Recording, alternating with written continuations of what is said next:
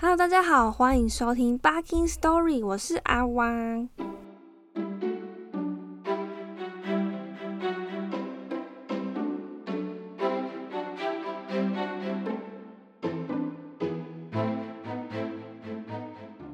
在我们的故事中呢，蚂蚁一直都在追寻的疑问有好几个，而且是随着故事的发展越来越多。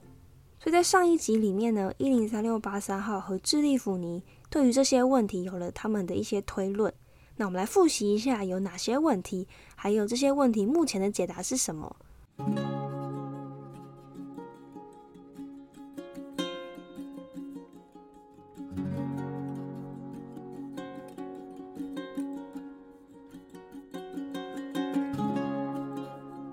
有三二七号经历了整支狩猎队惨死之谜，简称秘密武器之谜。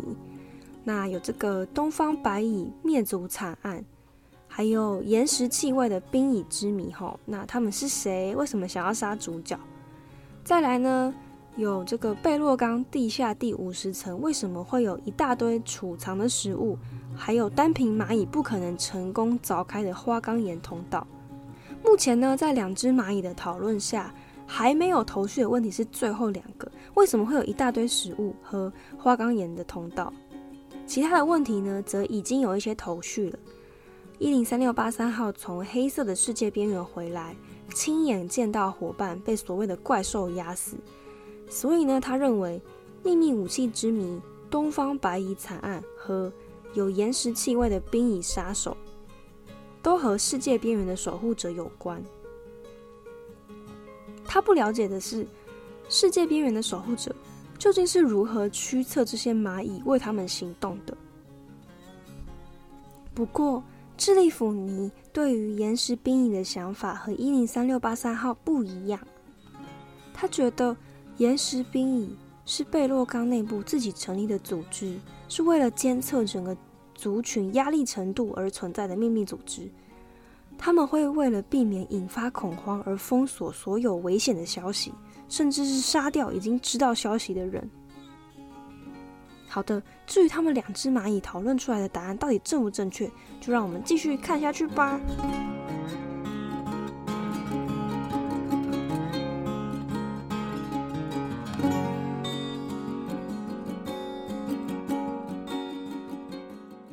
整个晚上，奥古斯达。都盯着桌上的六根火柴棒，他想着爱德蒙，想着他小时候就说过的话：“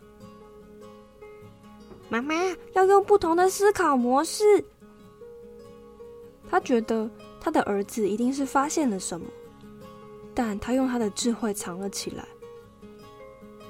乔纳坦一定发现了这件事情，所以他造了一堵墙，设下了密码。让这堵墙的真正作用是让那些愿意改变思考方式的人才可以进去一探究竟，而把那些不愿意改变自己思考方式的人过滤在外面。他又想起爱德蒙还是个小孩子的时候，帮自己盖的那些洞穴，他忍不住想，或许就是因为我们摧毁了他的洞穴，所以他后来才会跑到一个外人无法进入。完全不受干扰的地方生活。慢慢的，他的思绪回到他还是个小女孩的时候。他记得有一天晚上，当他得知在零的底下还有负一、负二、负三，还有好多数不尽的数字，好像数字都反了过来，好像从此零不再代表着结束或开始。因为零的另外一面存在着另一个无限延伸的世界，他突然觉得自己的世界变得立体了起来。啊，对，立体是立体的。我的老天爷啊！奥古斯达的情绪激动了起来，他努力握住自己的手，边流着眼泪边拿起火柴棒。先把三根火柴棒摆在桌上，形成一个三角形。再在三角形的各个角上各摆下一根火柴。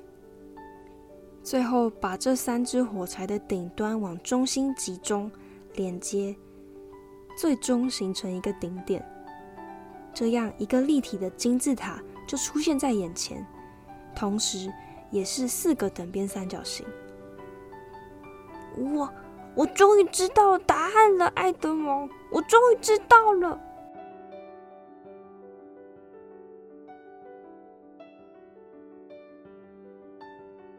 隔天下午，杰森·布拉杰和罗森费教授就来到公寓找奥古斯达，因为他们在昨天下午接到了奥古斯达的电话。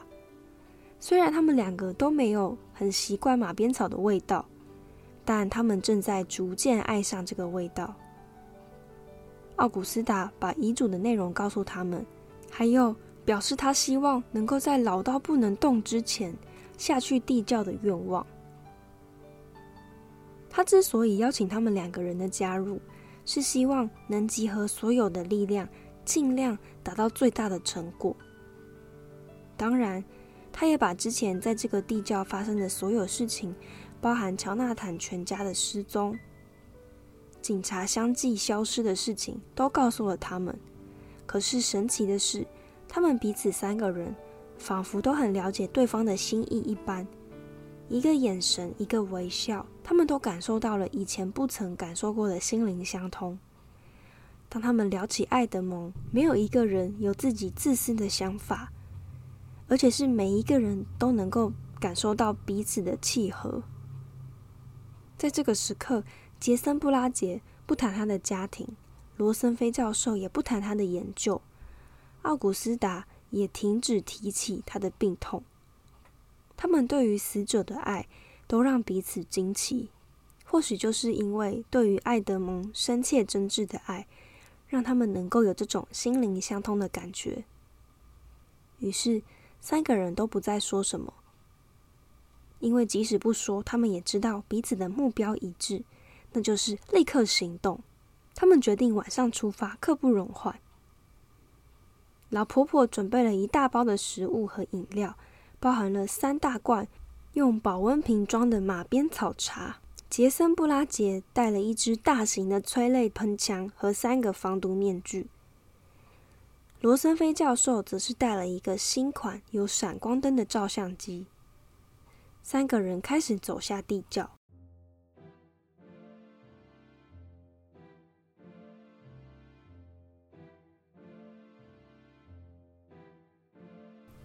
和每个走下地窖的人所经历的一样，在连续的螺旋楼梯中，他们回忆起了自己的人生，以前的回忆、家人、犯过的错、经历过的磨难和痛苦、失恋、自私、傲慢、悔恨。接着，他们来到那扇上面有着玄幻古老文字的门前，就是。之前毕善念给警察局长听的，罗森菲教授拍了一张照片。杰森·布拉杰很肯定的说：“嗯，这段文字是出自希腊文学家布鲁塔克的文章啊，真是太美了。”美？你们不觉得很恐怖吗？恐怖？哼，是有一点啊，但是他是故意的。他想要表达的是恐惧之后，光明即将出现。罗森菲教授正想附和杰森，说的对呀，喂，老鼠！可是地窖里实在太黑了，根本看不清楚。他们只能感受到，他们每往前走一步，脚的四周都是毛茸茸的东西，连踩下去都是软软的触感。教授赶忙拿起照相机拍了一张照，顿时。闪光灯亮起，把地上一整片好像地毯一般的灰黑色毛球生物给照亮。杰森·布拉杰赶快把防毒面具发给大家，然后开始喷洒催泪瓦斯。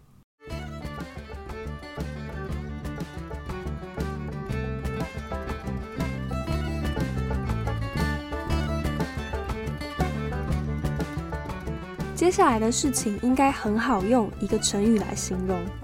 那就是抱头鼠窜。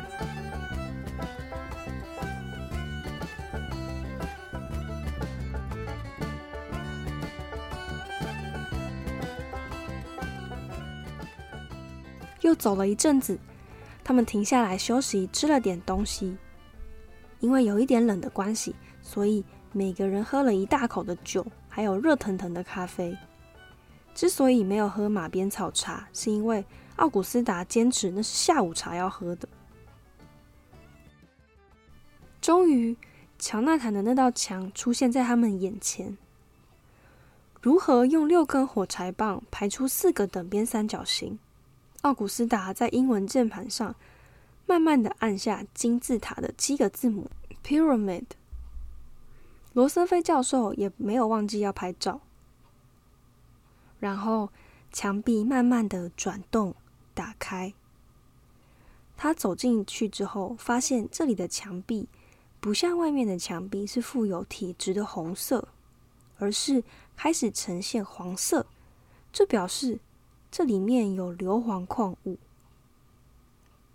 而且这里的空气有变得更好一些，好像还可以感受到一点点的微风。难道说这里真的通往枫丹白露森林？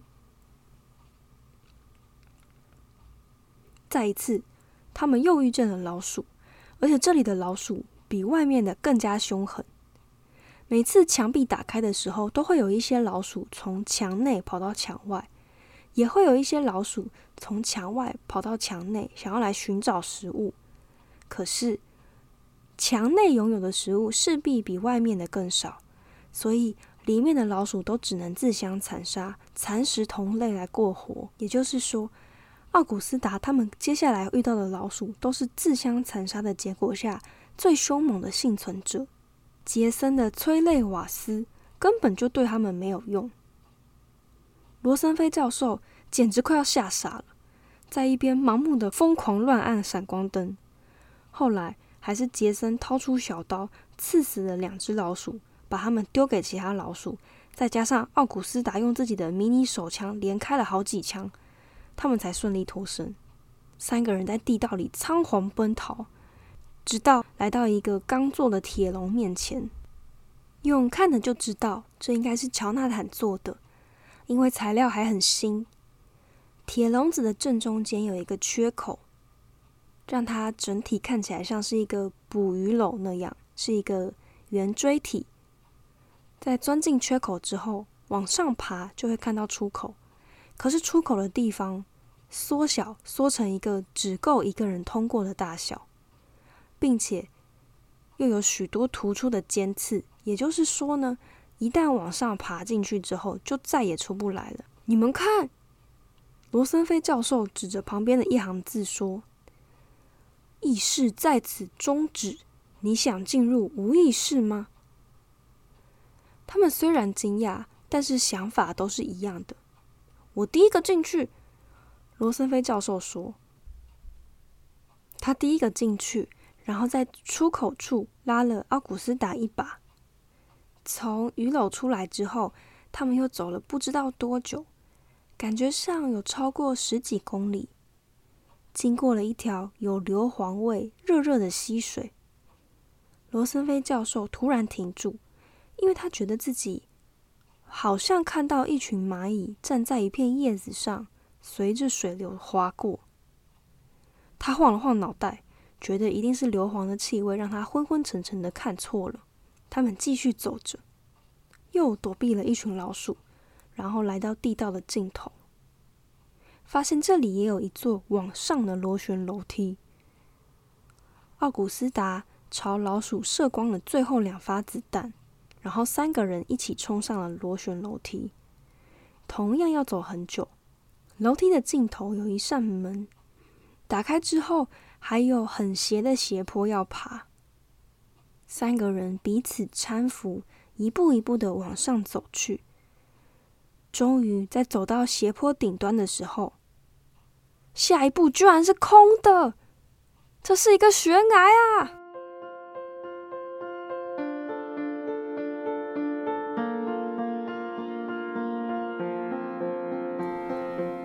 三个人往下坠落但不知为何坠落的时间是如此的久久到害怕的感觉都消失了取而代之的是仿佛在飞翔的自由感。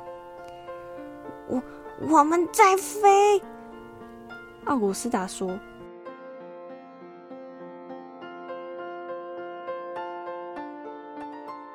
他们被一张救生网给接住这是一张巨大而且编织紧密的网。他们在网子上挣扎摸索，想要爬出网子。杰森·布拉杰在不经意间摸到了一扇门，不需要密码，把手一转就转开了。他赶快低声呼唤同伴三个人一起爬出门外。映入眼帘的是一间教堂，准确的来说。是一个像是教堂那样聚会的大厅，整个房间散发着蓝色的光芒，没有任何雕像或者是画像。大厅呈现正方形，是一个非常漂亮的地方。大厅中间有着古老的管风琴，管风琴的前面还有一张讲经桌，而管风琴的后面有一个喷泉。墙上刻满了文字。不过都是一些有关巫术的记载，和正统宗教无关。这些都和乐居说的一样，这里曾经有基督徒住过，也有其他的秘密团体住过。而大厅之所以呈现蓝色，是因为在大厅的右手边有一个像是实验室的地方，里面有很多试管和电脑。电脑的荧幕照到了大厅这里，他们还听见。像水流那样滴滴答答的声音，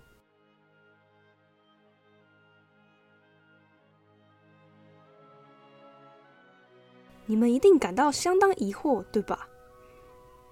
一个人从另一扇门走了出来，打开了大厅的灯。这个人正是乔纳坦。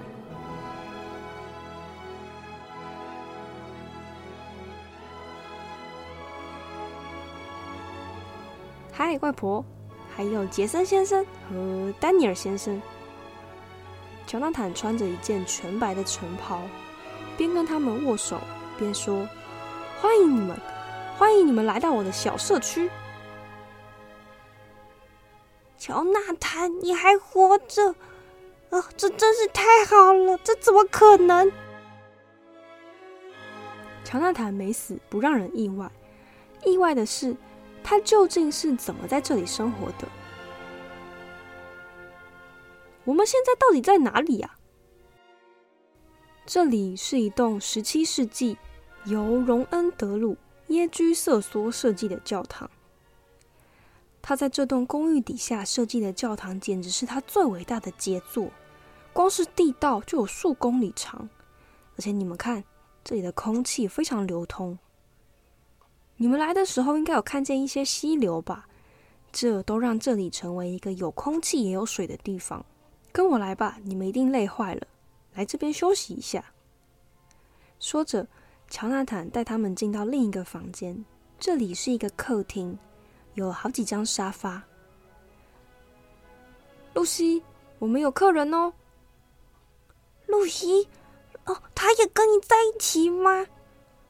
奥古斯达兴奋的说：“你们这里总共有多少人啊？到目前为止，一共有十八个人。露西、尼古拉、我、八个消防队员、五位宪警、加兰远警和警察组长毕善。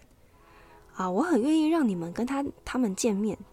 啊，但是很抱歉，现在是我们这个社区的凌晨四点，大家其实都还在睡觉，所以，嗨，大家。”露西这个时候出现，她也穿着睡袍。乔纳坦从管风琴后面的喷泉装了一点水，倒在杯子里，递给三位新来的客人。露西说：“呃，你们先去休息一下。通常我们会帮新来的人办一个小派对，可是我们实在是没想到你们会这个时间来。呃，总之我先去换一件衣服哈，待会见。”乔纳坦。为什么你要做那么多的机关和锁呢？呃，对啊，乔纳坦，我们是不是被困在这里，再也出不去了？你们说的对，我就是为了这个目的而做了那些机关的。当我第一次来到这间教堂，看到了舅舅写的《相对知识和绝对知识大百科》，还有舅舅留给我的一封信，我就决定要做这些机关。说着。乔纳坦掏出了一封信，并把信的内容念给大家听。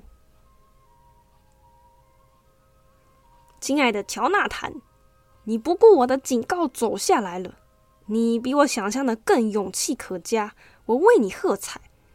你妈曾经告诉我，你有多么的恐惧黑暗，所以如果你走到了这里，表示你已经成功的克服了你心中的害怕。按照我的估计嘛，你有五分之一的几率会成功。现在我要把我毕生的发现和发明都传承给你，内容我都写在这本百科里面了，是关于蚂蚁文明的研究。我相信你读完之后一定能够了解。不过，比起这个，你现在有一件更重要的事，我想请你盖一些机关。呃，我已经画好了几个草图，你可以照着盖就好了啊，甚至可以加以改良，因为我知道这是你的专长。盖这些机关的目的是因为我真的不希望人们轻易的进入我的洞穴，而且他们一旦进来了这里，你就不能再让他们回去告诉别人在这里看到的一切。我希望你会成功，也祝你和我一样享受这个地方带给我的丰富宝藏。爱德蒙上。乔纳坦之后就照做了。露西说：“所以我们再也回不去了。”杰森·布拉杰忧郁的问：“没错。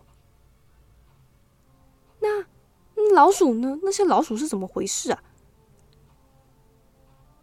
老鼠是爱德蒙的点子，他放了两只特别肥的老鼠在地窖。然后又放了一大堆的食物。一开始的时候，食物很充足，老鼠就拼命的生小老鼠，一个月就可以生六只小老鼠，两个星期就长大了，然后也开始生。爱德蒙就利用老鼠当做看门的工具。嗯，唯一不幸的就是呱喳喳就是被老鼠咬死的。原来如此，奥古斯达边说边伸手去拿水杯，却发现。满桌子上都是蚂蚁，他吓得叫出了声，很本能的用手拨掉这些蚂蚁。乔纳坦立刻激动的跳了起来，抓住外婆的手腕，用严厉的神情和声调大喊：“不可以，绝对不可以再这么做！”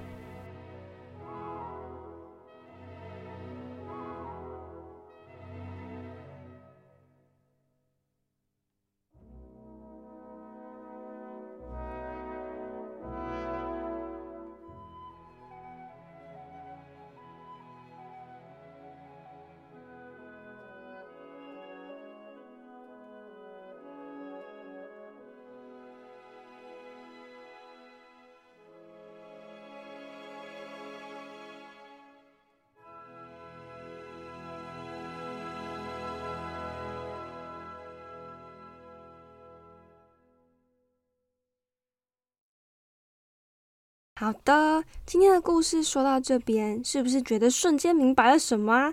下一集就是我们的大结局了。如果你喜欢我的节目，欢迎留言评分或给我一个赞助。谢谢大家的收听，我们下一集见，拜拜。